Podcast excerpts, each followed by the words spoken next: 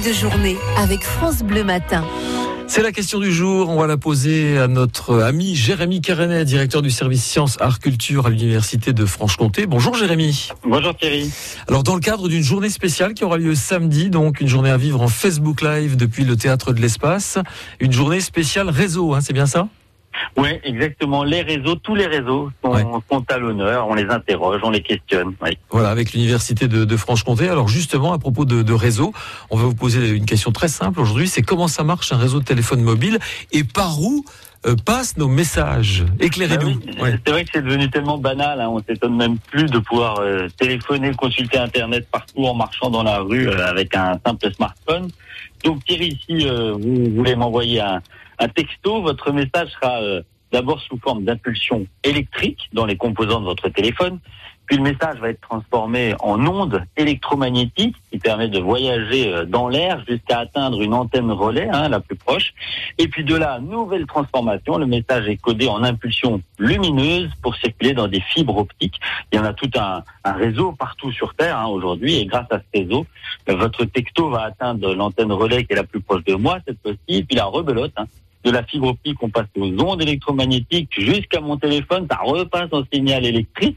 Ça fait beaucoup d'étapes, hein, mais on le constate tous. ça- malgré tout, ça va très vite. C'est pour ça que je vais pouvoir lire votre texto Mhm. et, et vous répondre. Alors ça, ça, ça veut dire qu'on est traversé d'ondes électriques. d'ondes électromagnétiques, effectivement, euh, que- qui vont des antennes relais jusqu'au téléphone, à des ondes à courte portée. C'est pour ça qu'il y a beaucoup d'antennes relais d'ailleurs et qu'on et qu'on est souvent assez proche. Et qu'est-ce qui se passe euh, si, si les antennes relais tombent en panne, euh, Jérémy?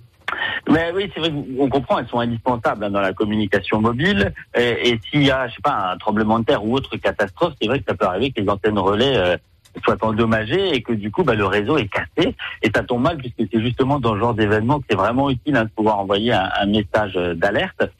Les chercheurs de l'Institut FEMSO-OST en Franche-Comté ont imaginé du coup un système pour faire face à ce genre de problème.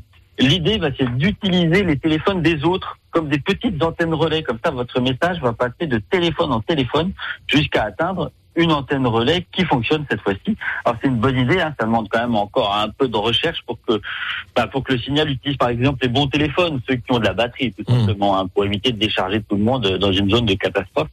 Voilà donc un exemple euh, local hein, de recherche sur cette thématique des réseaux et sur les réseaux mobiles. Une histoire de relais finalement, on l'a bien Ouais, compris. Merci exactement. beaucoup Jérémy et puis euh, on va vous retrouver demain matin. En attendant euh, samedi, voilà euh, cette journée euh, à vivre en, en Facebook Live depuis le théâtre de l'espace avec euh, au programme spectacle, lecture et expérience. L'occasion de cette journée spéciale réseau avec l'université de Franche-Comté. À bientôt Jérémy, bonne journée. demain, bonne journée. Au revoir, merci. Téléchargez l'application France Bleu et écoutez toutes vos émissions préférées. La Minute Suisse, les circuits courts en Franche-Comté, les experts, l'invité de la Hour ou côté culture, comptez sur nous. Vos replays préférés sont sur l'application France Bleu.